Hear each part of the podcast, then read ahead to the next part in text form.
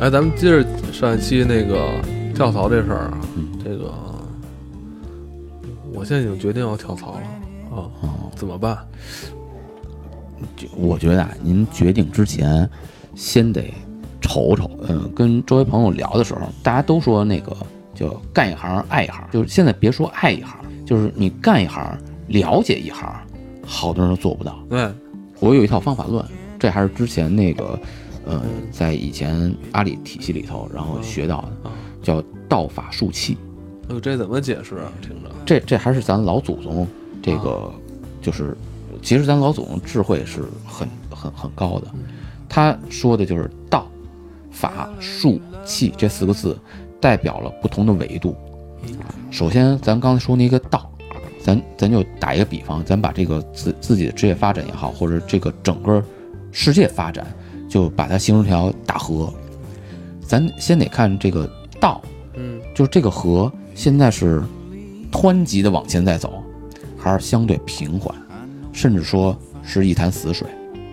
那在这个道里头，下一个是什么呀？是法。你只知道，如果湍急的话，这个水性是如何的？这个水性如果说很湍急，那我们现在，呃，就是再往下一个去准备我们东西的时候，你就要基于这样的水性去准备我们的东西。如果说这个水性比较平缓，那我们想在这里快点走的话，那你只能靠风，你不可能靠浪了。嗯那树呢，就是 OK，那我知道我是在一个什么样的一个环境当中了，我也知道它里面大概的一个呃玩玩玩的规则也好，什么也知道了。那这时候你要看自身，那我在这里头我选择哪样一个？因为在这个体系小的体系里头，也有跑得快的地方，也有跑得慢。因为有些公司，比如说我是销售型的，嗯销售型正好他卖的这个是现在市场蓬勃起来的一块儿。对，比如说 现在有一些那个，呃，比如说宠物市场蓬蓬勃发展，那销售的话，我一门脸儿，我我卖包子也行，我卖书也行，我还是卖狗粮，对吧？那我都是一门脸儿，我就看它变现怎么可以。然后最后气呢，就是我拿一个什么容器，我来装我之前这些东西，其实就是我造一艘船。如果说很湍急，那这时候我是皮划艇更合适的，小一点儿，别太大，不翻船，速度还快就可以。如果真是比较说这个平稳，但是有风有浪，咱就得做帆船了。所以大家再去考虑说，哎，我现在要去跳槽，您先看看自己这行是不是还很快在发展。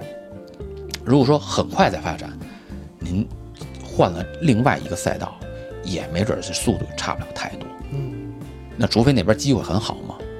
那如果说，嗯，真的是换赛道了，那边机会更好，速度更快，那您就赶紧看看那边您去的那个岗位、那个职位，是在他这里个那个系统里头比较关键的，速度比较快的，还是说是属于支持性的、相对稳定的？如何建立一个比较完整的职业观？就先得知道自己去哪个职业。对嗯，叫什么女男怕入错行。啊，嗯然后在行业里边还可以再细分，因为我之前查过这个，我有一些小伙伴问我这个，就现在跳槽成功率比较高的，之前一度是销售岗嘛，对因为销售为什么成功率高，是因为你提成占你的薪资成本的大部分，嗯所以等于你帮助公司在平摊风险。后来有一段时间是产品比较好，嗯因为产品好是什么意思呢？就是当这个国家产品人才，Allen 就是产品人才比较好的时候，证明这个行业整体昂扬向上，大家在烧钱，而且不是急功近利说销售年代，对，现在什么稍微好一点啊？我觉得运营人才现在比较好，是为什么？是因为线下之前大概三年前我创业的时候说线上没有红利了，红利都在线下，但是现在线下也没有红利了，又回到了线上。红利的意思是能不能超上，就是刚才艾伦说的那东西。就是电梯，对，所以我觉得，尤其咱们也是这样的，咱们得针对咱们的听众，不是说咱们听众的能力等等，就很多年轻人啊，呃，大家最擅长的一个技能，其实就是在电脑上，对吧？嗯呃，在朋友圈里看文章，做文章，他也知道哪些文章是好的，所以这个东西手到擒来。嗯，你记得咱们那时候找工作的时候，你还要填个技能，说熟练使用 Word，对这还居然是你一个技能。所以我觉得现在，呃，有一些这种像这种类型的岗位，就是跳槽对他来说可能是一个 option。你像那个做后台的有什么呀？人们天天想跳就跳，除非你会的那个技术过气了。这有我们原来开发 APP 的啊，之前年前还说这个一个月月薪没五万不干呢，现在就没没人用了。就除了那种以前做 Flash 的，哎，我也做 Flash，闪客帝国编程浪粉那时候，啊，一秒都上万块钱呢，我那一秒要两千块钱呢。现在没了。没了，就是这些技术类迭代没办法。我我觉得啊，就是，呃，不是说它不重要，比如说做设计的，做设计的永远重要。但是关于跳槽这个东西呢，可能就是，呃，说白了呀，还有很多小伙伴，他没有那种专项技能。这是咱们上一期聊的特长生似的，他的技能就是能能做运营、写，包括货粉儿，包括用那些工具什么的。所以我觉得还是有机会吧，像这些行业。但是我想问个问题啊，就比如说。我来模拟，如果我现在我们通过听了上一期，我知道年前我跳不跳我都要试一下，等我试了有机会了，我才来选择要不要放弃年终奖，对吧？但我试的时候，我现在通过什么方式呢？我是朋友圈是我坚持的啊，就是大家在朋友圈里，但你也不能发一朋友圈说我要跳槽，这样你年终奖就是后路绝了，对吧？软件还是用直聘吗？你们现在就是他也把自己的简历发出去，而且又不让呃同公司的人看到，对吧？嗯，这个要说起来。我现在确实没有特别好的一个办法，因为我发现啊，就是不管是 Boss 直聘，是什么猎聘、猎聘、卖卖、LinkedIn 等等等等，嗯。嗯，这个信息太透明了，很难掩盖住。说我我我出去，因为经常有人就是给我打一电话，哎，谁谁是不是你们那儿的？哥，我天天是被这种事儿，就是我一个销售，你知道吗？在这儿底薪三千，然后出去说是我们公司销售副总裁。啊，然后，然后那个人家电话就过来，就是这个真的是个问题，你知道吗？领英还好一点吧，领英起码它有邮件的通道吧。领英，我觉得猎聘一般小孩也够不着，对吧？猎聘现在已经堕落了，就是也也应届的也弄是吧？应猎聘之前我一直以为是那个稍微稍微好一点，但其实现在因为大家都需要。就是你抢，最后要么抢高端，要么抢底下量大。没错，没错。你顶端和腿部的，对任何一个平台，最后你躲不开这块嘛。所以直聘就是在如果大家都不是特别保密的话，起码直聘的那个信息，你的用人单位也能比较直接的看到，对吧？因为其他有的还得中间再过手吧。嗯，对，而且，嗯。之前咱们可能这个之前聊那个面试的时候，对呃猎头有过一些，因为当时我是我个人的一些经验啊，然后说猎头怎么怎么样。但其实现在呃比较稳妥是通过猎头，因为他会替你保密。当然有些个别的我不不敢说。不不不我我我我不要听跟猎头有关的，我要替听众，就是到不了猎头，就是这很可能我们想听的这个是第一次跳槽。就到不了，你知道吗？猎头猎的那帮人，他他不需要这个节目告诉他，因为人家那年终奖真是到那个级别了，对吧？所以如果普通人他怎么办呢？普通的小孩儿他怎么办？普通小孩儿我觉得有这么几个，一个就是他的那些同学啊，就还是朋友圈嘛，朋友圈，朋友圈对。然后但朋友圈就是相对要私密一点，是是是是，别别传来传去，因为有这么一个跳槽这件事儿，就是一旦心里有这小火苗。他有些会按捺不住，哎，有些就是拿了 offer 的没憋住的，这个还还情有可原。咱要说起来，在公司可能，因为你要知道啊，秘密这件事情，你只要告诉除自己以外的第二个人，就相当于告诉了全世界，落袋为安吧。对。然后有些是心里火苗出来了，他恨不得就憋不住跟别人去去去聊去那什么，这种实际上。特别特别的危险。第二天一早，发现自己变成裸辞的了。拿了 offer 就可以说了，但不是啊！你拿了 offer 之后，比如说要隔一个月，然后另外自己现在实际上还有一些工作和一些关系要处理，就这些东西其实有很多的一些工作，而且没必要说。我我这么跟您说，举个不恰当的例子，比如你要跟你女朋友分手，你不会告诉她是因为你有下家了吧？这跟早晚没关系，一定跟她说，因为感情不和，我们就分手了。然后你的你，他这个问题就是，你有了下家这个信息，不能出现在你跟你老板提你要离职这件事情里边。哦，这我还真是你没有，你完全没有必要，你知道吗？不然你会激怒我。比如说，你说你说你要辞职了，嗯然后我心里第一反应，哎呦，亏待艾文了。但但是我我会象征性的留你一下，对吧？然后说，哎，那咱们江湖很小，将来对吧？咱俩还有江湖再见，然后大家说不定我还把你这个月的车马费给你报销了。哦，如果你你以任何方式，或者我的人力资源第一句是，哎，老罗啊，我跟你说，老赵可是是吧，去陌陌了啊，人家是找着下家，你知道我那什么感觉吗？啊我说你这等于就是背信弃义呀、你这等于卖主求荣啊！我这情况下你还等着我跟你 say 拜拜啊？哦，原来老罗说还真是这个，这个之前我还真是忽略了。沉住气，就是别让你愚蠢的情商或者智商来影响你职业发展。但老罗说这个，我之前遇到过一次，最后我走的时候就是有点卡了我一下，哦，卡了我一下，嗯，因为可能他之前他已经通过这个公司里的一些风声打探到我可能要去优酷了。然后这老赵那两天就是嘴上什么都没说，穿了一个 T 恤，上面写着“优酷”俩字儿。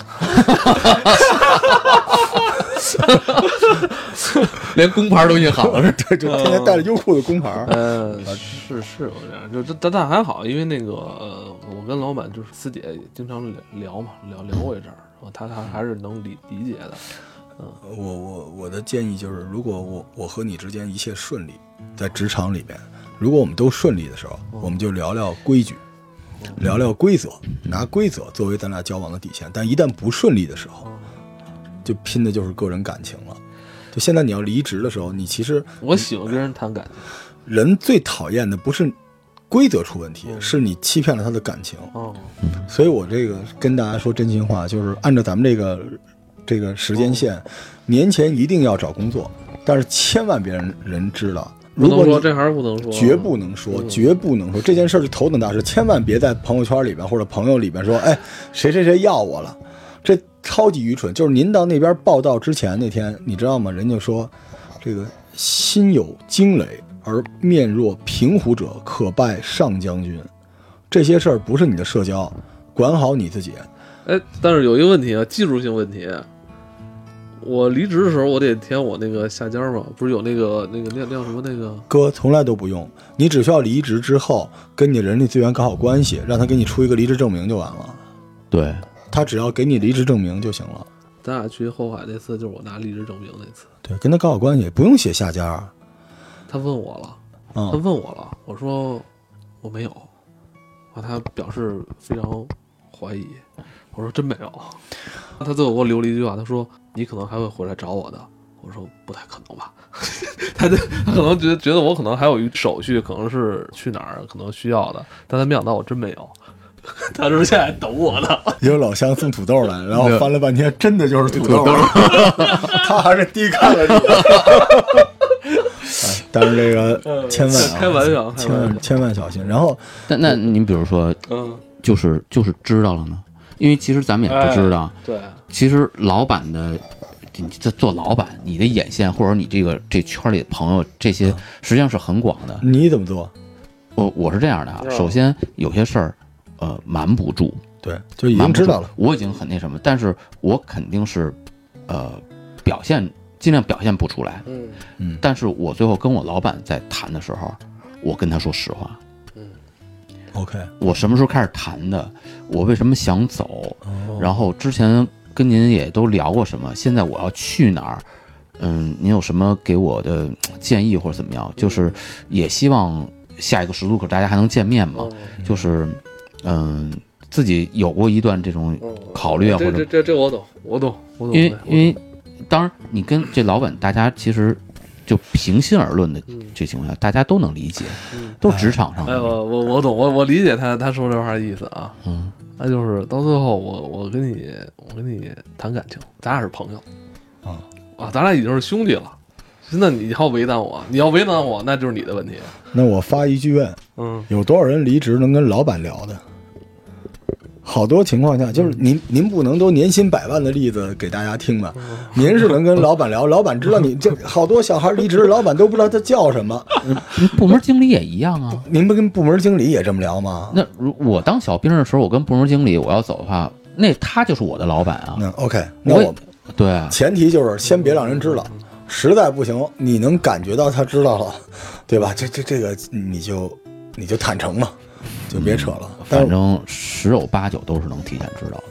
这这从我的经历来讲啊，也也可能我的保密工作做您说这个，它前提是这个公司想要你，啊很多情况下他是哎，对啊，就是您知道吗？就问题就在这儿，就是你是这这个很多小孩啊，他是他不是说有人要挽留他，他是怕有人破坏性的阻止，哦这是有可能的，你知道？有有有有一些有一些公司的 HR 啊就是就专门干这个而且你说你现在年假休着，比如你年前密集的休年假，我第一反应就是你是不是不想干了？肯定是啊。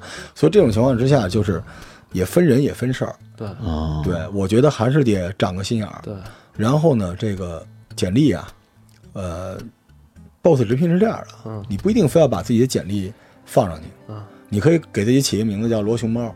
嗯嗯，然后呢，你只要把你的技能放上去之后啊，你能他 boss 直聘是什么？你能找到找你的老板，啊，你跟他加微信私聊单聊单聊，这招没问题。你是熊猫先生吗？我那个我的那个啊，就是，你叫罗熊猫，你就是那个罗熊猫啊！哎，我招人的时候都是在 boss 直聘上，我觉得招来的人还都挺好的，但是就是这些人，你明显知道他想换地方。是的，对，所以还是就是我们就给大家一些选项呗，对吧？嗯还是保密一点。然后而且啊，跟各位说，一定要跟自己的人力资源啊搞好关系。就是如果这个公司里很多人都是老板的狗腿子，人力资源不是。嗯人力资源他有的时候有自己的章法，嗯就他有自己的那个观点。我操，这尤其是阿里系的 HR，我操，太强大了。以前我还跟人家聊过呢，就是如果是一个团队很小的话，嗯就是想凝聚一个小团队，你靠哥们儿义气就可以。这这个团队稍微规模大一点儿，你得靠制度；规模再大一点儿，就得靠所谓的官僚或者政治。军阀，对，您再大，你就得靠文化。就实际上就是这一层一层都是，因为你要管理那么大一个团队，是，咱不说每个人都是猴精吧，就大家想法千奇百怪，什么都有，你怎么能把这些人攒一块儿？你肯定得有一整套的东西去维护这么一个团队的凝聚性吧？你说是不是我有点强迫症啊？就怎么了？我我身边全都是这种年薪大几十万、上百万的人，但是我聊天的时候老想替那个年薪大概一两万的人聊，就是我老觉着，因为你第一份工作工资多少？还记得吗？呃，一千六，您您呢？我一千二。那我工资高，我后来可能堕落了。没没没没没，六千多。但是我们说一下，我那个那第一份工作是零四年啊，我是觉得其实那时候没什么人给我职场的建议，你知道为什么吗？是因为那个时候你父母的经验没用了。对，哦他有一个认知的，就包括到今天为止，我我相信我们这波听众，他的父母对他职业生涯是没有任何帮助的。是的，对，而且你职业生涯里边的你的人际关系，你的跳槽，就是我我能明白，大家不像我们年轻的时候，因为我们对工作有那种敬畏心理，我们怕失业，嗯也是叫待业青年，是骂人的，嗯我们怕这些事儿，导致我们对工作的一些处理、跳槽的处理特别谨慎。对，但现在的年轻人可能觉得这不是个事儿，但这件事情不一定是好的。哎，你知道“跳槽”这词儿怎么来的吗？老赵？呃，啊文化人是吧？跳槽给大家附一个古啊，跳槽讲究的是古代这个妓女啊和嫖客之间的关系。比如说，这个老赵是嫖客啊，艾伦是妓女。嗯然后有一天，老赵跟艾伦说：“呃，我觉得我想试试新的女子，比如老罗，啊 所以我就跳槽了。啊，对，这叫跳槽。那为什么我啊，既是曹呢啊，？你是槽啊？槽，然后不跳槽是这样的，就是咱俩之间的这个非正当的金钱钱色交易，这个这个交易场叫槽，这是一句黑话。然后你呢，作为这个妓女，你觉得老赵啊，天天就是也不给什么钱啊，就是微信转账就转五块钱。然后你看老罗有钱，你想跟我，所以双方当时啊，这个风月场所里边，妓女和嫖客之间最深情的约定就是咱俩今生永不跳槽。跳槽这词儿这么来的，在过去咱们工作的时候不是什么好词儿，嗯在今天我们这样说让大家做跳槽的时候啊，就是多做准备，它并不是直接让你的职场生涯升职的一个方法，你以后应该把这种东西放在一开始说。因为没机会啊，对，没机会啊，但嗯，我你你倒是提醒我了，就是妓女实不不不是这个，哦，对不起，对不起，实际上是更应该往之前回想，在工作最开始那个阶段的时候，那个时候的心态和呃跳槽的动机和我们那个时候的判断，现在带入太多现在可能就是现阶段自己的一些状态。我的想法是这样的，就是因为彼时也不是此时，同意就是，我们那个阶段，我们的心情，对吧？年轻人不想知道你小的时候你吃那口棒棒糖是什么味道的，只是我们岁数大了，我们现在用我们的经验嘛，就是可能反而啊，对，就是那不就是最扯淡什么不忘初心那种屁话吗？但 我们现在可以吐槽这事儿，对，但但咱就这么说啊，就是现在的年轻人，咱呃经常职场里头说啊，什么九零后、零零后，然后所谓拿这个什么什么后你录画画一波的人，你还在录吗？我操，还在录啊，继续。啊，对，就是我就五分钟，这这好这就是这波人，他们可能对职业的这个看法，或者他们对于生活的看法是不一样的。我们现在不能说给大家建议，就是把咱以前呃吃过的亏，或者说咱撞过的墙，给大家摆这儿，让大家参考参考。我就是我我我我得把它说完，就是有一个影响我的是一部电影，叫《被嫌弃的松子一生》，哦一个日本电影儿。哦，好喜欢。对，就是他给我的那个触动，就是最后我我我把那个电影就是剪成了一个那个 PPT，给我团队经常 会会会做一个分享。我我有我的这个观点啊，就是实际上我会问我的那些团队的小伙伴，我一上来给大家每人发一张白纸，发根笔，我说你们把你们十年后的生活画下来，不许写字儿，画。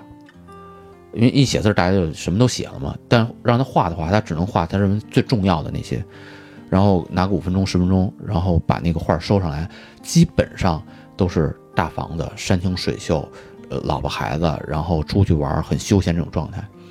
然后我再跟大家去讲那个被嫌弃的松子一生，就是你希望以后是那样生活，咱就现在往回倒推，那你就是十年，咱就就咱那个学经济时候，什么净现值什么，咱都学过。那就是现在你应该基本上保持一个什么样一个收入状态，和每年一个发展，至少保持一个什么样的一个比例的发展，或者说您跳槽，您到底要涨百分之多少？这起码心里得有个数，因为你有目标嘛。就是大家在画那个未来生活的时候画的都很好，但是往前一推，推到现在，很多人那个时候他明白什么叫做现实了。您现在收入多少？每年的增长比例应该达到多少？你你现在所在这个行业是否能达到，就是最终让你实现你那目标？很多人是实现不了的。就是他对于现在，他他可以随性的跳槽，或者他对这个行业也不用那么关心或者怎么样，但他对于自己未来有没有那个所谓的那个期许呢？对吧？我觉得，我觉得坑是在于他没有。我这个我我想通过这个节目跟年轻的小伙伴说的，就是我们可能聊的好多经验，或者说什么小技巧，或者或者我们吐的鸡汤，这个你听过就过。你想想未来十年是一什么样子，然后你自己倒推现在应该做什么。好多人一一算说，我得有一房子，咱不说别的，房子怎么着，您得，咱之前做过房子节目，大几百万、上千万，在北京这得有吧？您十年时间，您得达到那个那个钱数吧？那您现在挣多少钱？您应该跳几次槽，能够最后攒下这些钱来，同时还能扛扛下贷款？你得算算呀。咱咱不说别的，这个钱这你得算吧？是什么谈理想都觉得个鸡汤扯什么的？没错，我是这意思，就是道法术器那四个字。咱现在这个行业发展怎么样？是不是还带着你往前？公司发展比你个人发展快，你是占公司便宜。对在这时候别逼逼，对赶紧找自己能耐。对，你的发展比公司快，你赶紧看这行业是不是还在快速发展，然后你就选一更好的公司。没错没错，就是这心里你你多多少少有个盘算。对就是千万别觉得是年终奖拿不拿决定了对，这个机会，是的，这问题就在这儿。所以更更多的时候就是还是想说，很多人老想拿这个事儿给自己一个懒惰的这么一个托词。就是一个理由，一个借口。我这个是我最反对的。当然，有些人他不一定算的那么细啊，到最后觉得自己，因为有些人他就想活得随性随意一点儿。但是你只要在那个坎节儿上，你努一把，让自己做出一个比较好的判断就行。这找不到坎节儿吗？那怎么算看劲儿啊？嗯，对吧？他连这个行业接下来可能，咱别的不说，每年增长这个这个这个市场份额增长百分之多少，他都不知道。很多人啊，他知道这也没用。我我有的时候跟朋友聊天就说，中国经济好不好？我说您月薪三千，您在意国家大事干屁呀、你只需要把你周围那两个拿三千的人干掉，你就能拿九千了。如果他懒，他更不会算这件事儿。您您知道吗？就是他他他没有加入你的团队，他眼前这条路并不通向你说那件事儿。当然，你可以给他制造一个这种东西，但是他不会去接受。他想到的那些事情，就是我觉得就是你只能从他那个位置上往上去顶一顶他，嗯，让他加把劲儿。对，因为他的路到不了那。你知道很多人这一辈子，你知道最咬牙切齿的是什么？就是在 BAT 里面不努力的人。哦，然后 BAT 的赚着钱的人从来不说自己这那的。你说，你说百度人说我天天这么晚，是因为您年薪八十万呢，对，是吧？您外边那个也天天那么晚，年薪八千的人，你吐槽人家你有什么用啊？您干嘛了？嗯，所以我觉得节目这东西吧，就是大家捡有用的听吧。但是到了年底，我们其实我们节目一直特别正能量，就是我们到年底，我们也不呼唤大家燃啊，天天把自己那个五脏六腑都吐出来，然后加班什么的。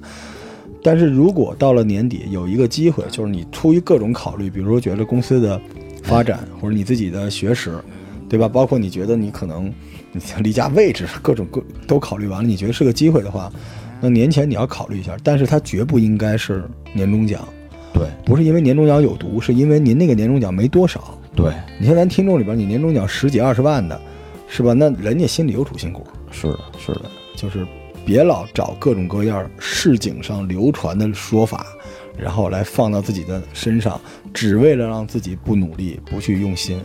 嗯，我觉得现在人也比较说不好听啊，这可能我我平常也会利用一下这些东西，就是好多人他不是特别的会有自己的主见，嗯特别容易被忽悠。嗯被带节奏了，被带节奏。嗯然后呢，有时候我是尽量把好节奏带给我的团队啊，或者周围朋友，跟大家聊聊。比如说，就刚刚说那个被嫌弃送自己生，或者说你你未来生活怎么样，往回倒推一下。因为很多他就是觉得周周围有人说，哎，这公司怎么怎么样，什么这怎么怎么样，或者说哎那行业特别好，马上就被带节奏了。他并不是独立的去思考你一个群里面大家都这么说，然后最后说的这几个人都还在原来公司待着挺好的，就是你们这帮人噼里啪啦的该辞职该闹闹。画幅画吧，画幅画吧。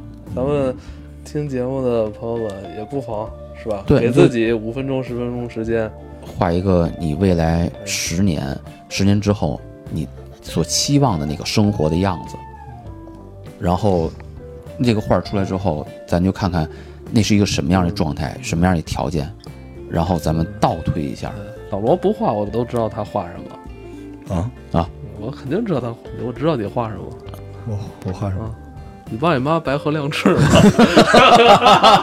拜佛的那个是吧？你跟你媳妇儿抱个大鲤鱼是吧？哎，对，说说到这个，一说我媳妇儿，就是如果你实在不想工作的话，你可以跟着我和艾文，我们去做淘宝。淘宝是个伟大的事儿哈。我们回头如果大家想听的话，嗯，对我我们我们可以开一期。我淘宝是老罗指导我开的，没没没不叫指导我那个我要赚着钱了，就是验证老罗所有的经验。对，因为老罗赚着钱了，是吧？就是百万淘宝大店啊，那个大家感兴趣可以就是催更，我们来继续录。淘宝店铺搜索“艾文的树屋”，树是花草树木的树，屋是屋子屋。你就知道做节目其实也他妈挺悲催的。